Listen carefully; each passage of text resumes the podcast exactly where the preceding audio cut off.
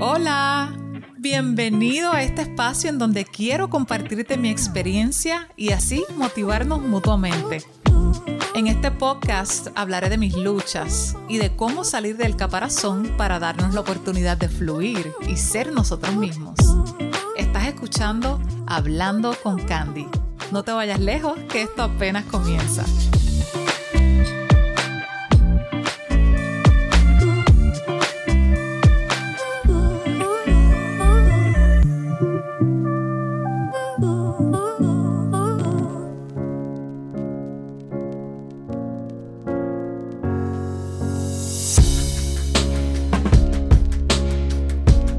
Hola, soy Candy Mer y esto es Hablando con Candy desde Orlando, Florida.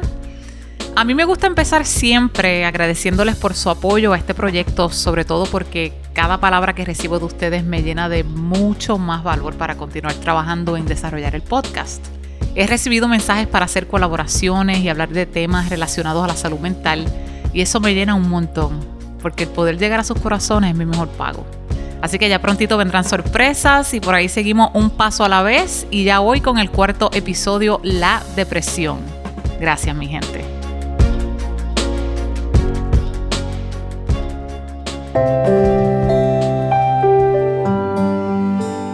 Antes de comenzar con el tema de la depresión, quiero dejar saber que no tengo estudios en psicología ni en medicina y que mi forma de pensar y describir la depresión está basada en mi historia y la de personas que he conocido que han compartido su proceso. Con esto dicho, quiero compartirles la definición del término depresión por el Instituto Nacional de la Salud Mental. Esta dice que la depresión es una enfermedad médica común y grave que afecta negativamente cómo te sientes, cómo piensas y cómo actúas en tus actividades diarias como comer, dormir y trabajar. Provoca sentimientos de tristeza y pérdida de interés en actividades que antes disfrutabas.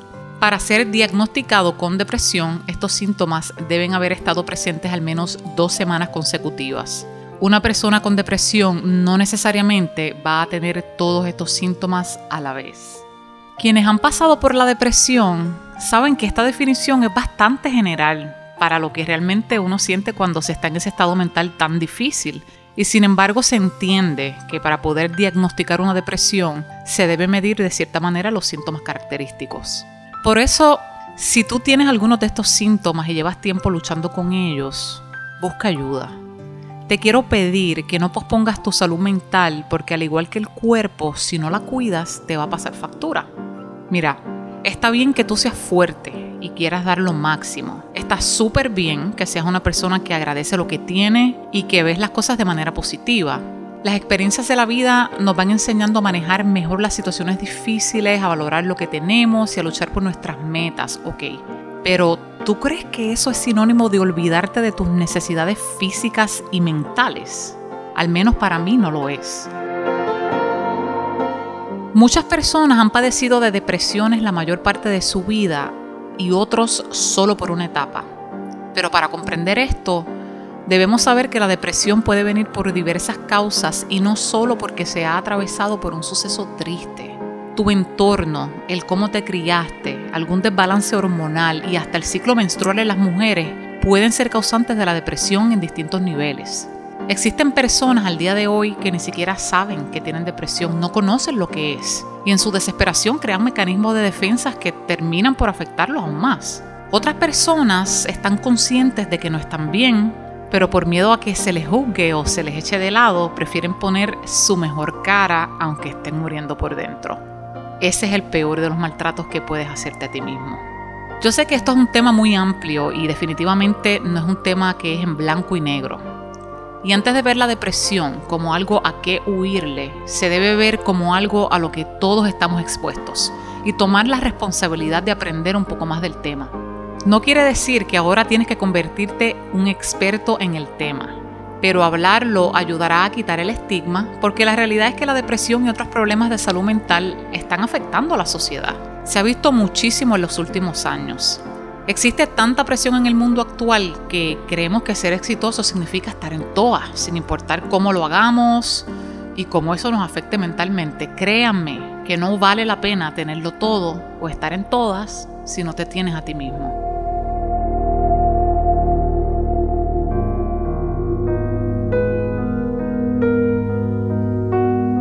Yo como persona que he atravesado por dos depresiones fuertes en el transcurso de mi vida, siento la responsabilidad de hablar sobre el tema y continuar aprendiendo de él para prevenir futuras recaídas y ser también apoyo para quienes lo necesiten. Ya he dicho antes que en la adolescencia fui diagnosticada con ansiedad generalizada y esos años fueron difíciles por mi rebeldía y la rabia con la vida.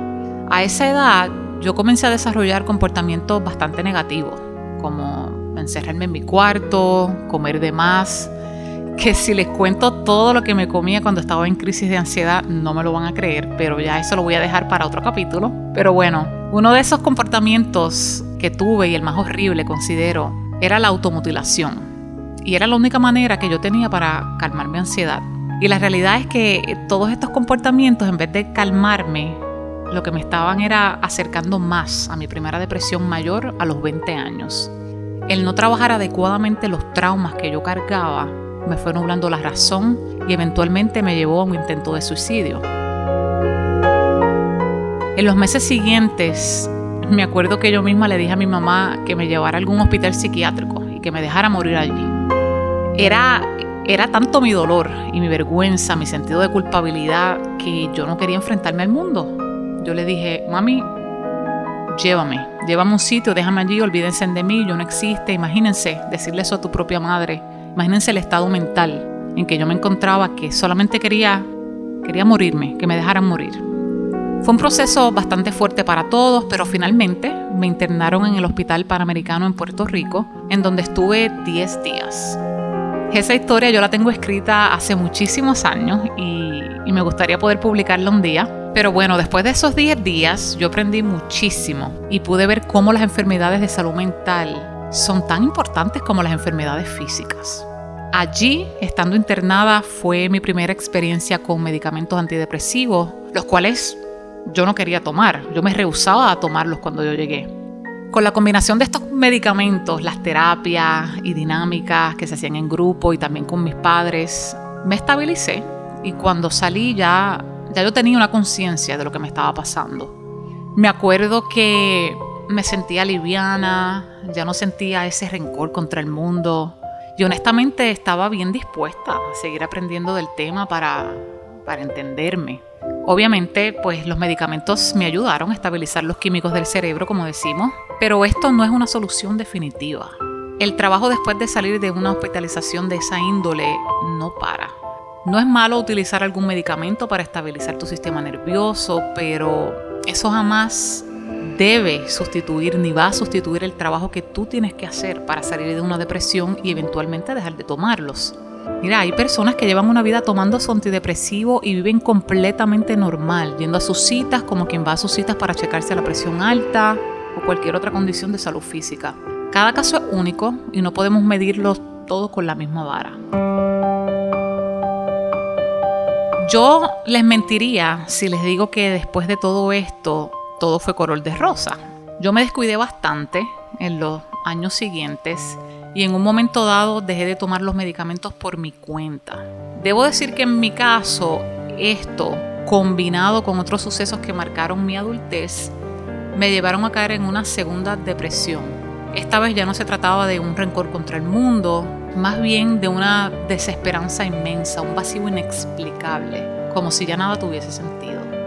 Ese sentimiento es, el peor sentimiento del mundo y es de verdad que yo quisiera que nadie tuviera que pasar por eso. Yo entiendo que recaí porque pasé por, por demasiados cambios en un tiempo relativamente corto, en donde para sobrevivir ahogué mi esencia, ahogué mi esencia, mis necesidades, mi alma, yo me obligué a ser otra persona completamente. Todos esos cambios en los últimos 6, 5 años incluyeron pasar por un proceso de divorcio que me tomó muchísimo tiempo aceptar. Me mudé a un país distinto después de un evento traumático como lo fue el huracán María, dejando proyectos, familia y muchísimos, pero muchos sueños rotos. Me dediqué a ser la más fuerte y a demostrarle al mundo que yo podía con todo y que no había tiempo para llorar. No había tiempo para pensar en depresión, ni en ansiedad, ni en nada de eso. Yo no quería que la Candy depresiva ni la negativa estuviera presente. Yo quería ser la más fuerte, la más valiente. Y al hacer esto, me negué la oportunidad de llorar mis pérdidas. Me negué la oportunidad de consolar a mi niña interior que estaba demasiado asustada. ¿Y qué pasó? Todo eso me empezó a salir por el cuerpo. Ataques de ansiedad constantes, llantos interminables, terror de levantarme de mi cama cuando yo abría los ojos a un nuevo día. Tenía hasta ronchas en la piel, desorden alimenticio. Bueno, todos los síntomas físicos y mentales obstaculizaron mi diario vivir por un periodo largo de tiempo. Pero les digo que lo peor, lo peor fue cuando me empecé a quedar en blanco en plena luz del día, en el trabajo, manejando, haciendo cualquier cosa. Mi cerebro ya no estaba procesando la información que me estaba llegando. Literalmente, a mí me hablaban y el segundo se me olvidaba lo que me habían dicho. Y yo sé que esto puede parecer algo común hoy día por la tendencia que existe de hacer el multitasking y estar todo el tiempo distraído con las redes sociales. Pero yo te aseguro que si te está pasando algo así, no es normal. Tu cuerpo te está hablando, te está diciendo que pares, que necesitas descansar o sanar o llorar, pero algo necesitas. ¿Cuántas veces tú has jugado lo que sientes para seguir en un tren de vida que no te está llevando a ninguna parte? O sea, si tú te estás quedando en blanco, en plena luz del día, haciendo cosas común y corrientes de tu diario vivir, ¿a dónde te está llevando tu tren de vida? Cuando me dije que debía parar de fingir, comenzó este proceso en el que estoy hoy día. No voy a decirte que estoy recuperada ni que la depresión se ha ido completamente. Te voy a decir que cada día que pasa estoy sanando. Y te voy a decir que cada vez que escucho lo que mi mente y mi cuerpo necesita, estoy un paso más al frente para llegar a la paz que estoy buscando. La depresión sí es una condición de salud mental, pero no es una maldición de la que nunca vas a poder salir, no lo es. Busca ayuda, habla, existen personas que están dispuestas a escucharte. Amigos míos, Estoy de acuerdo en que a veces hay momentos en nuestro camino en donde hay que seguir caminando para no caer en pedazos, yo lo sé. Y sin embargo hay que saber cuándo parar y asimilar lo que ha pasado. No podemos huir del dolor para siempre. Sé que es demasiado difícil parar para reconstruir tu vida, pero esa parada te va a dar la fuerza que necesitas para continuar. No te rindas. Llegamos al final del cuarto episodio. De verdad que gracias por estar. Te invito a seguirme en Instagram y Facebook buscando Hablando con Candy y desde allí podrás conectarte a distintas plataformas para escuchar el podcast. Únete a esta conversación para continuar desarrollando el espacio y sobre todo para seguir hablando con Candy.